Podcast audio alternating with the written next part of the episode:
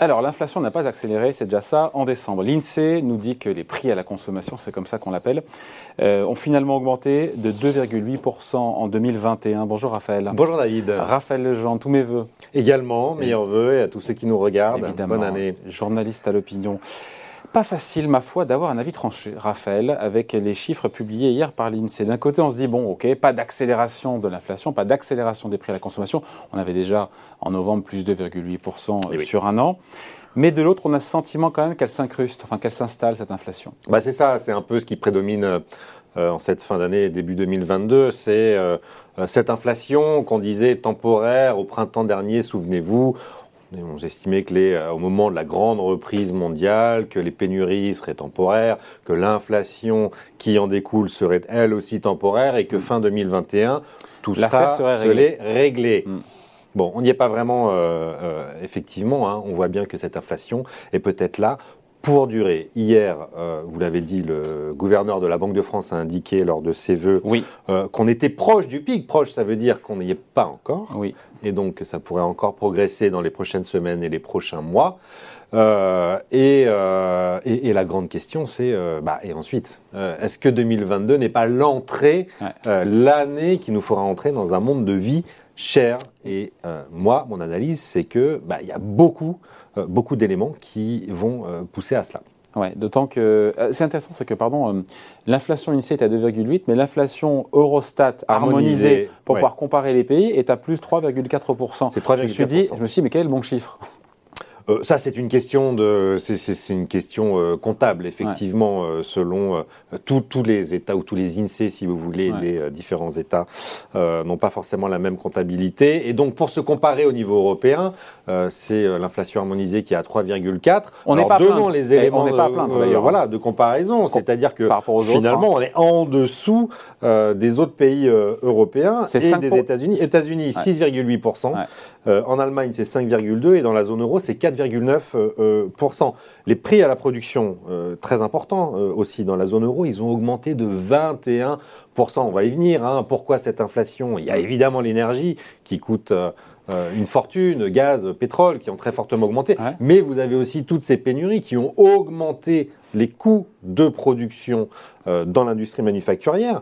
Dans la zone euro, c'est plus 21% en un an. En Allemagne, c'est 19%, euh, à peu près euh, équivalent. En France, on est sur plus 16, un peu, euh, un peu en dessous. En Espagne, tenez-vous bien, plus 32%.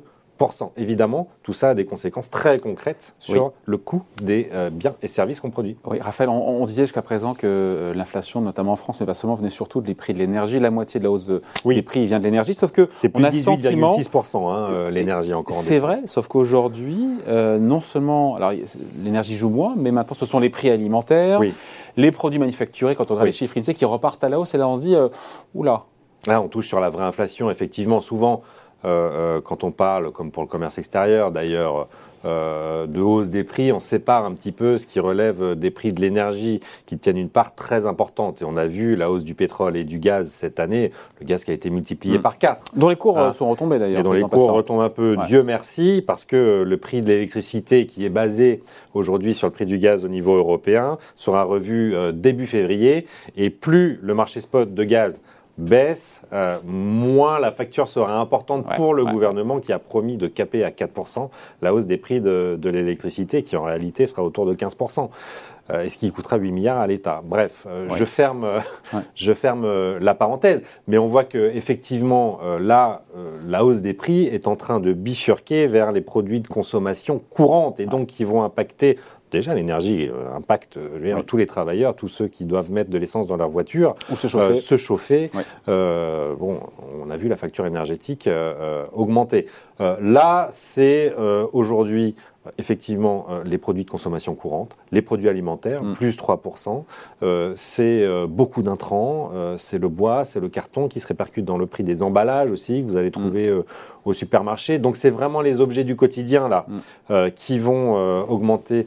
Le Monde qui en- expliquait que, en 2022. que chez Ikea, les prix allaient augmenter de 9%. Et Ikea Et c'est est la parce que grande que- enseigne Bah oui. à avoir indiqué là, pendant les vacances de Noël, Ikea, qui est quand même spécialiste du low cost dans l'ameublement, qu'il allait devoir augmenter en moyenne de 9% l'ensemble de ses prix pour faire face à la hausse du coût des matières premières et des, et des intrants, des, des produits transformés. si Ikea le fait, d'autres vont le venir. Jusqu'à présent, beaucoup d'entreprises ont décidé de prendre euh, sur leur marge. Voilà, les hausses euh, euh, et les pénuries sur leur marge, mais elles ne peuvent pas le faire ad vitam. Et donc là, on arrive un peu à la fin de cette séquence et il faut s'attendre sur le début 2022 à des hausses de prix assez généralisées dans beaucoup d'entreprises, celles qui ont le, ce qu'on appelle le pricing power, c'est-à-dire les leaders de marché l'ont déjà fait. Et qui sont en capacité de faire passer, d'augmenter un peu leur prix, sans euh, que le consommateur cesse d'acheter le produit. Exactement. Et euh, ça marche dans le B2C euh, pour les consommateurs, ça marche aussi dans le B2B. des grandes entreprises du BTP ont très fortement augmenté euh, les prix. Euh, et on y est aujourd'hui, désormais, après avoir accepté de grignoter un peu leur marge, beaucoup d'entreprises vont devoir répercuter ces hausses de coûts matières premières, les Absolument. composants, les transports. C'est un peu Ikea qui est le symbole qui donne le, le, signal là, mais dans un marché euh, très concurrentiel, hein, qui est encore une fois l'ameublement. Hein. Vous avez une entreprise de, une, pardon, une, une, enquête de conjoncture de BPI France qui est très intéressante, qui a interviewé 5000 PME françaises. PME, on ne parle pas des grands groupes comme Ikea, on parle des PME vraiment du tissu français. Euh, qui sortira euh, demain et euh, petite info qui sortira dans l'opinion, je vous donne une petite info, ah. c'est que vous avez plus de la moitié des entreprises qui indiquent qu'elles vont effectivement ah. augmenter, devoir augmenter leurs tarifs. Alors pas totalement, pas totalement. Elles garderont une partie des hausses, ça sera répercuté différemment, évidemment selon les entreprises, selon les secteurs, mais on y est. ces pénuries euh, Donc l'inflation, vous écoutez, ne va pas dans les prix. retomber à court terme. Quoi qu'en dise, quoi qu'en dise le gouvernement de la Banque de France, qui quand même est bien informé, on ça, fait, ça, fait, six mois que la Banque de France et que la BCE nous expliquent que tout ça est temporaire. On voit que mm. quand même euh, ça s'installe. Et puis surtout, il y a des raisons structurelles euh, à ce que les prix continuent d'augmenter. Et là, je pense bien évidemment à la transition énergétique. Le coût de l'énergie, qui est un facteur déterminant de l'inflation, est appelé à exploser à l'avenir. Mm. Pas euh, d'abord sur le coût lui-même, comme on le voit aujourd'hui sur le gaz, sur mm. euh, l'électricité, euh, mais en plus par la fiscalité environnementale, qui, quoi qu'on le veuille, sera mise en place. On parle de la taxe carbone aux frontières pour l'instant au niveau européen, mais la taxe carbone reviendra sur le tapis à un moment ou à un autre. L'énergie coûtera plus cher dans les années à venir. parce qu'on manquera de terres rares, parce que la consommation d'électricité est appelée a explosé. On sait que cette transition écologique va coûter des milliers de milliards d'euros. Tout ça devrait être euh, payé hmm. euh, par les ménages, d'une manière ou d'une autre, que ce soit par les impôts ou par les prix directement euh, à la caisse. Oui, bah la caisse, pour l'instant, c'est la caisse du, supermarché. Et c'est là où on se dit que l'inflation des prix alimentaires qui pourrait faire mal, c'est ce qu'on entend de plus en plus au porte-monnaie des Français cette année. Ce qui va pousser les revendications sur le pouvoir d'achat, bien évidemment, surtout qui va baisser d'ailleurs en passant. au premier semestre. Au premier semestre, le pouvoir d'achat va baisser de 0,5%. Dû à la hausse de ces prix, effectivement, et donc ils vont pousser à des hausses de salaire dans les négociations salariales. Et là, on a, alors soit le risque euh, de boucle inflationniste, effectivement, mm. prix-salaire, qui est ce qu'on avait connu dans les années 70 mm. et que les banquiers centraux euh, craignent, euh, et en même temps, bah, l'inflation, j'ai envie de dire, c'est bien pour se désendetter.